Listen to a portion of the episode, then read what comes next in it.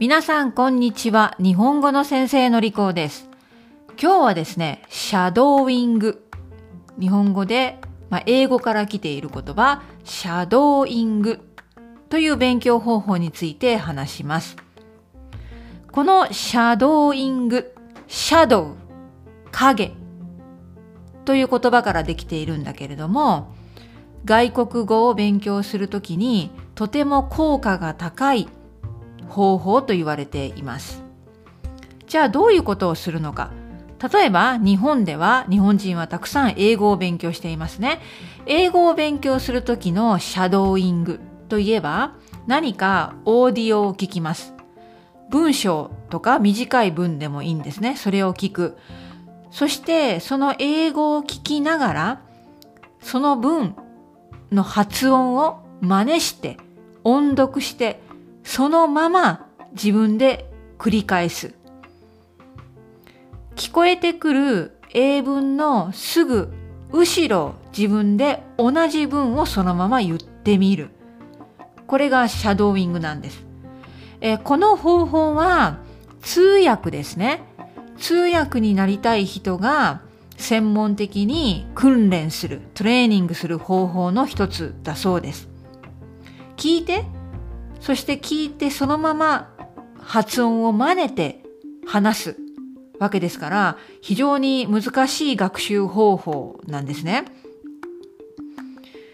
えそしてこのシャドーイングを上手に活用して練習をすればですね、ネイティブスピーカーのような発音やリズム、イントネーションが身につけることができるとか、そして聞いてそのまま話すわけですから、リスニング力アップ、スピーキング力アップにもつながるとよく言われていて、え人気の勉強方法になっているんです。この方法ですね、日本語でも私はできると思っています。難しすぎない、でも簡単すぎない、はっきりと話すオーディオを探してみてください。上級者の人はドラマやアニメやね、そんな教材、そんなものでもいいと思います。そんなものも教材になります。でも、初心者、中級の人は、まあ自分のレベルに合ったオーディオでできます。教科書にある、教科書についてくる CD でもいいかもしれないね。本文を見ないで最初に聞く。聞いてそれをそのまま真似して話す。これがシャドーイングなんです。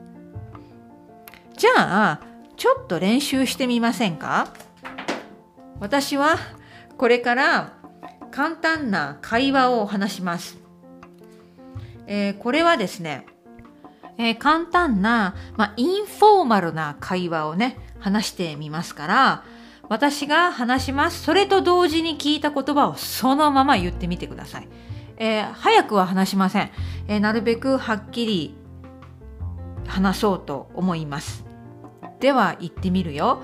A さんと B さんの会話ね。じゃあ、行きます。ねえ、いつも週末何してるの？うーん、テレビ見たり、漫画読んだり、ゲームしたり、ゴロゴロしてる。どうでしょうか？私と同時ぐらい、ほぼ同時ぐらいに私が言った言葉を繰り返すことができましたか？もう一つやってみましょう。短い A さんと B さんの会話です。これもインフォーマルなスピーチです。いきますよ。私の文章を聞いてすぐに、すぐに、もうほぼ同時に繰り返してみてください。聞いたことをそのまま話してみてください。いきます。A さんと B さんね。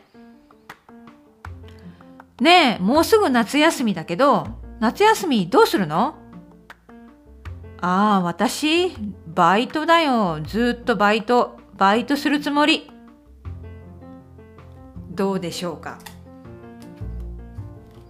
ね意外と同時に聞いてすぐ話すっていうのは難しいよね。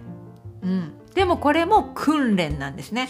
トレーニングをしていけば、えー本当にそのまま通訳みたいに聞いてすぐにその言葉を言えるようになるこれがシャドーイングなんです。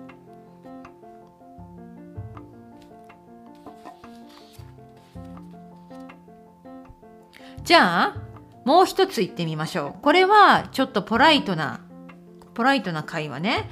えー、日本語の先生と生徒さんの会話です。では、またシャドーイングチャレンジしてみてください。私が言った文章を聞いてすぐそのまま真似してリピートします。いきますよ。A と B。